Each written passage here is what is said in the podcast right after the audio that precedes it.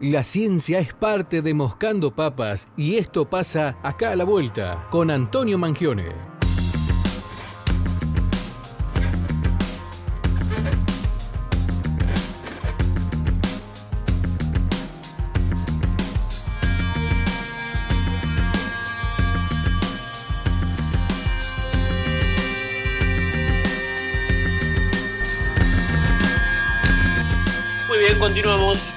6.35 de la tarde, seguimos haciendo Buscando Papas y si ustedes escucharon esta cortina, si ustedes escucharon el separador, es porque ya saben quién está del otro lado.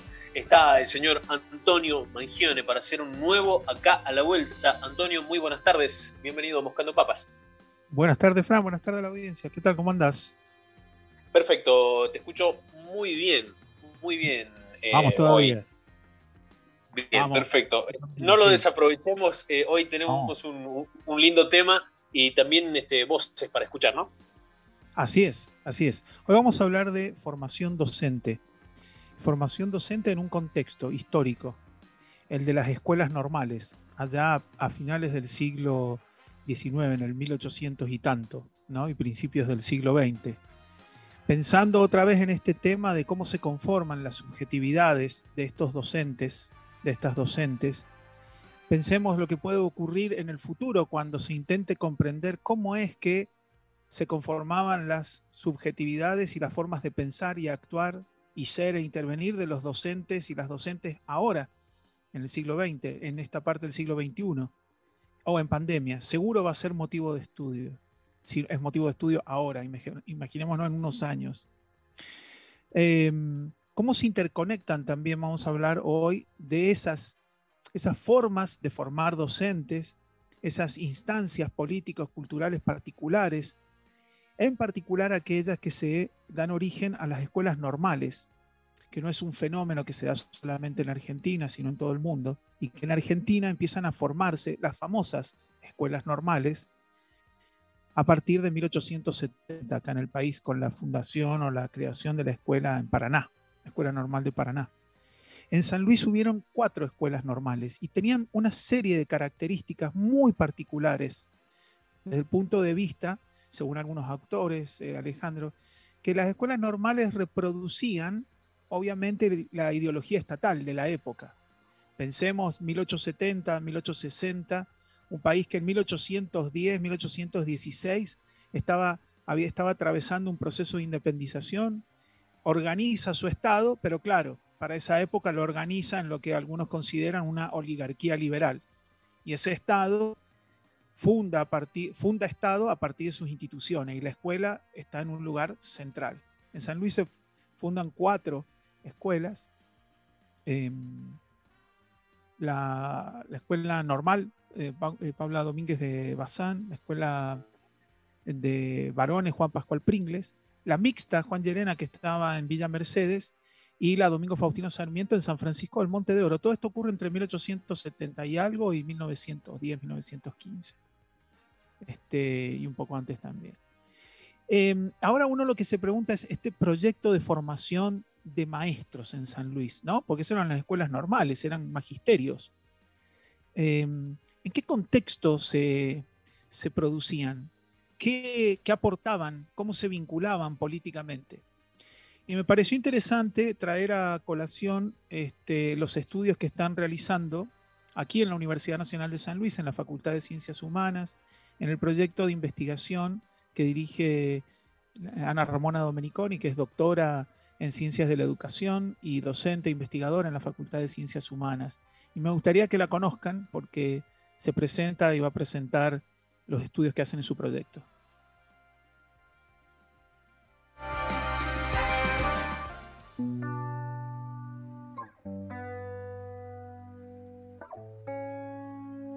En el proyecto en que estamos hace 14 años ya constituidos que venimos trabajando, es un proyecto que justamente lo que hace es eh, indagar la formación de maestros en San Luis y mm, específicamente en este último proyecto tomamos desde la expansión educativa hasta la agonía del normalismo, es decir, hasta que finaliza el normalismo.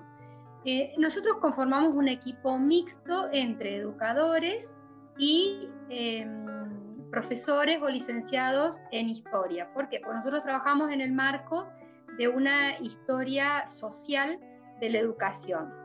Eh, nosotros tenemos pertenencia en la Facultad de Ciencias Humanas, pero siempre tenemos algunos investigadores externos, ya sea como pasantías o como investigadores eh, externos, que pertenecen a otras instituciones, como por ejemplo el IFDC en San Luis, eh, que tiene o que forma profesores en historia.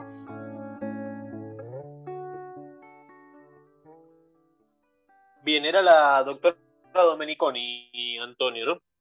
Así es, Fran. Eh, quiero rescatar, entre otras cuestiones, pero puntualmente estas vinculaciones que hace este proyecto y la universidad con el Instituto de Formación Docente a través de la formación, la investigación, inclusive doctorandos y doctorandas que también son docentes en el Instituto de Formación, generando un vínculo entre el nivel superior, entre el nivel terciario y el nivel universitario, lo cual me parece absolutamente este, increíble desde el punto de vista de los otros tipos de vínculos y redes que se tejen a partir de la universidad.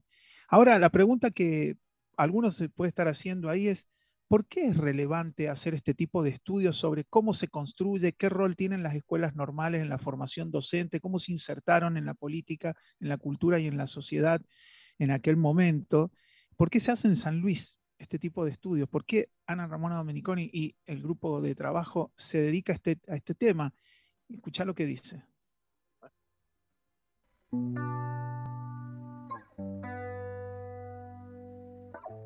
Poder eh, investigar y poder producir conocimiento eh, respecto de la formación docente en eh, coordenadas temporoespaciales siempre aporta a poder pensar hoy las identidades.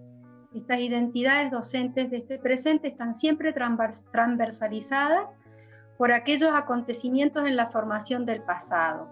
Entonces, si nosotros nos detenemos a mirar qué es lo que hacemos como docentes hoy, cotidianamente en las escuelas, podríamos reconocer lo que algunos autores llaman gramática, otros autores llaman como formato, y que tiene que ver con estas eh, rutinas, costumbres, pautas, que a veces son explícitas, otras veces son implícitas, y que tuvieron una génesis, tuvieron un, un origen eh, y en un caso particular lo tienen eh, justamente en la conformación de las escuelas normales que tendieron a normativizar formas de conducta, formas de habla, formas de relación con el conocimiento, formas de ser y estar en una sociedad en determinada época.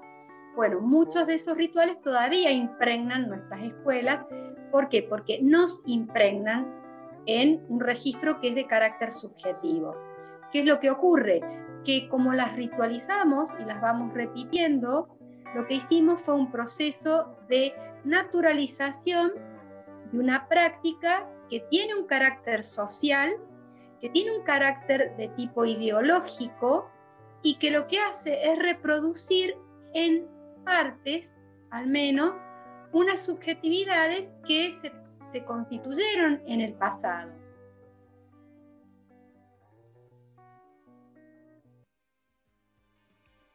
Bien, estábamos escuchando a la doctora Domeniconi, ¿sí? Ah, este, haciendo referencia a las escuelas normales. Sí, Fran, eh, ah, digamos, voy a ser coloquial, me vuela la cabeza. Esto a mí me vuela la cabeza, es decir, pensar. Muy bueno.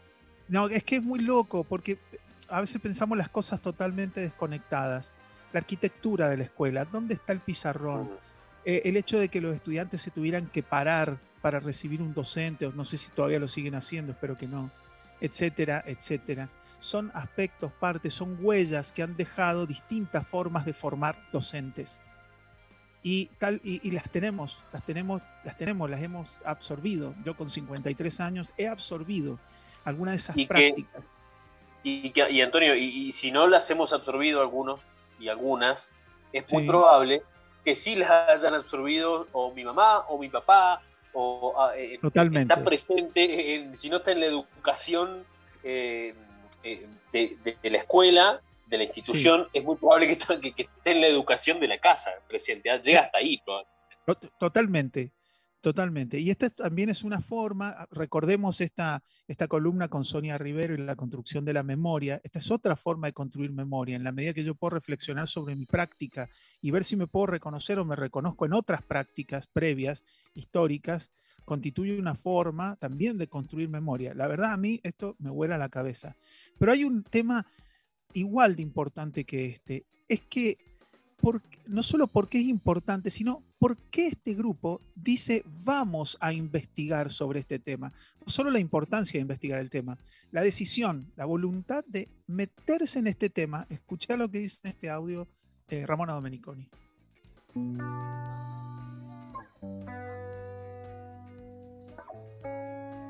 Investigamos lo que investigamos porque cuando éramos estudiantes eh, de las carreras de ciencias de la educación, y trabajábamos materias sobre historia de la educación, nunca leíamos autores locales.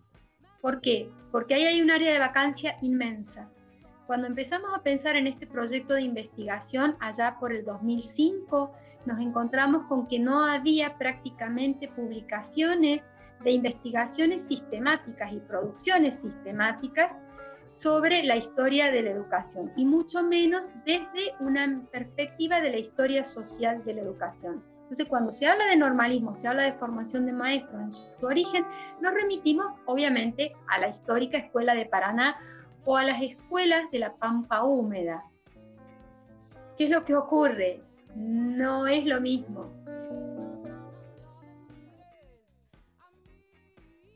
Y siembra algo de misterio. Claro, claro, siempre algo de misterio. y, siempre, y, siembra, y siembra algo de, misterio, de misterio, porque son, las tradiciones son distintas, las razones del origen de esas escuelas fueron distintas, la inserción en esas comunidades fueron distintas, y por lo tanto todo lo que se aprendió en principio de, esa, de, la, de la literatura, de lo sabido de esas escuelas, no se trasladaban necesariamente o se trasladan necesariamente a las realidades de provincias como la de San Luis, lo cual hace pensar, otra vez, se me vuela la cabeza, y, vinculando con otras columnas que hemos hecho acá, acerca de generar un lenguaje propio, tener soberanía, en este caso, sobre, digamos, el poder de poder tomar decisiones acerca de lo sabido, de lo aprendido, de lo incorporado, en un lenguaje propio. Algo así, eso es construir un territorio es un construir un territorio de saber, ese espacio donde circulamos, vivimos, interactuamos, pero con un lenguaje propio. ¿Sabes qué? Con una comprensión propia en la interacción propia. Cuando Ana Ramona Domeniconi y su grupo van y entrevistan a maestras normalistas, están rescatando la historia de la voz oral en primera persona. Eso no hay escuela de Paraná que te lo cuente. Eso es, maravilloso. Por eso digo que también me vuela la cabeza pensar que esto se hace con toda la intención de generar un anclaje de pertenencia y de identidad. Y hablando de identidad, una pregunta que surge es las escuelas, digamos, ¿cómo se relacionan hoy las escuelas con la comunidad? Esa es una pregunta que se hace hoy en día y seguramente se harán en el futuro los especialistas y las especialistas en el tema. Pero, ¿qué inserción política y cultural tenían las escuelas normales en general y acá en San Luis? Escucha lo que dice Ramona.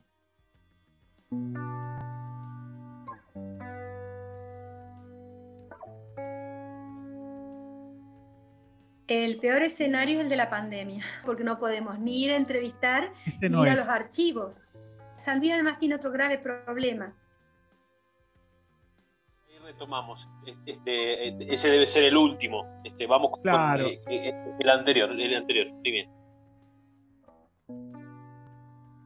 Eh, las escuelas normales eh, fueron una opción política de una época, ¿no? Y de hecho era, había como un doble movimiento. Por un lado, el Estado Nacional crea escuelas normales y por otro lado, eh, las mismas poblaciones, las mismas comunidades se organizan y de hecho hay infinidad de localidades que van generando cartas al presidente, cartas a sus gobernadores para que se abran estas escuelas normales. ¿Por qué? Porque la escuela normal aseguraba una salida laboral. Eso por una parte, pero además hay otro elemento y que tiene que ver con los espacios culturales que van a abrir las escuelas normales como posibilidad. Más allá de que uno acuerde o no, uno tiene que entenderlos en su época, ¿no? Por, ejemplo, los espacios culturales con los ateneos. Algunos ateneos además eran bastante mm, segregadores porque solamente podían participarse si algún miembro de la sociedad uno lo presentaba. Pero ¿qué pasa? Que cuando esos directores o directoras de las escuelas normales son parte de esos Ateneos, empiezan a atraer a los estudiantes de cuarto y quinto año, de los últimos años, o del cuarto año en el caso del plan este, más viejo, ¿no? Es como, bueno, ir presentándolos en sociedad ¿Qué es lo que pasaba en esos Ateneos? Había lecturas filosóficas, sociológicas, políticas, había música, había literatura, había pintura, había invitados especiales que traían de otras provincias. Entonces ahí también se va generando todo un movimiento de carácter cultural. Muy interesante, eh, Antonio. Eh, mm, imagino que la charla completa eh, debe ser riquísima y eh, hoy simplemente pudimos escuchar eh, cinco audios, cuatro, vamos recién con uno más, debe tener mucho contenido muy interesante, ¿no? Sí, deben quedar como unos 15 minutos más. Algunas de las cuestiones las he recreado yo acá, este, como lo que dice a continuación de este fragmento de Ramona Dominiconi, cuando dice que en realidad esos Ateneos tampoco esa era la historia escrita. Lo que han podido rescatar de eso es la historia que estaba escrita, pero que em, no se tenía conocimiento hasta que se hace un registro oral de la voz en primera persona de maestras, ¿sí?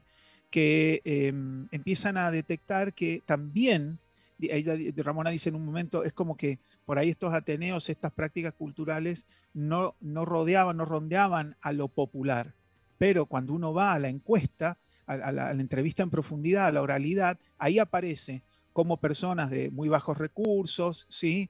Eh, pudieron acceder a la escuela normal y tener un futuro profesional, etcétera, etcétera. Y ahí se empieza a rescatar un carácter popular, ¿no? Que estaba ahí en, el ámbito de la escuela normal, de la escuela normal, independientemente de que hubiese una suerte de comportamiento cultural elitista en algún punto, ¿no?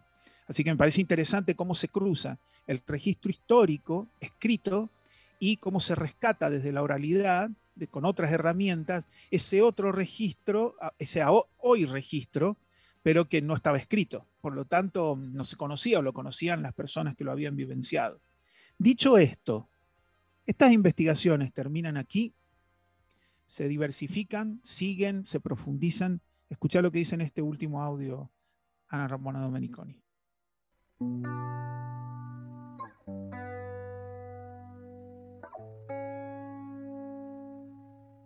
El peor escenario es el de la pandemia, porque no podemos ni ir a entrevistar ni ir a los archivos. Sandía además tiene otro grave problema y es una ausencia de política durante muchas décadas, una política de la memoria que haga una preservación sobre los documentos. Hay miles de depuraciones por miles de razones, ¿no? Por lo tanto, por lo tanto nosotros lo que hacemos es generar fuentes orales. Claro que se abre un panorama y cada vez es como más amplio porque hay mucho debate, hay mucha discusión respecto de las escuelas industriales, respecto de las escuelas de comercio, respecto de las escuelas polimodales. ¿Qué nos encontramos eh, en la década entre el 40 y el 50 que aparecen dos, pero dos, por decir dos, de muchos, eh, dos núcleos. Uno tiene que ver con la educación de las primeras infancias, que en el 39 va a abrirse la primera escuela, y otra con lo que se llamó en ese momento la educación de los débiles mentales, que va a ser el germen de la educación especial. Entonces allí se nos ha abierto todo otro gran mundo. ¿Por qué? Porque empezamos a encontrarnos que eran las mismas maestras, ya no maestros, maestras, quienes se dedicaban en un principio a esta especificidad. Pero ahí aparece toda una necesidad de capacitación y formación permanente que va a devenir en las carreras posteriores, ¿no? Universitarias.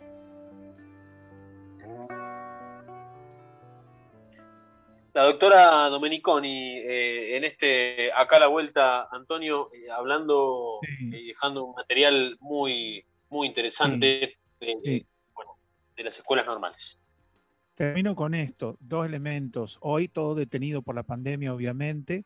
La falta de una política, dice, acerca del resguardo, la construcción, el archivo, la memoria, etc.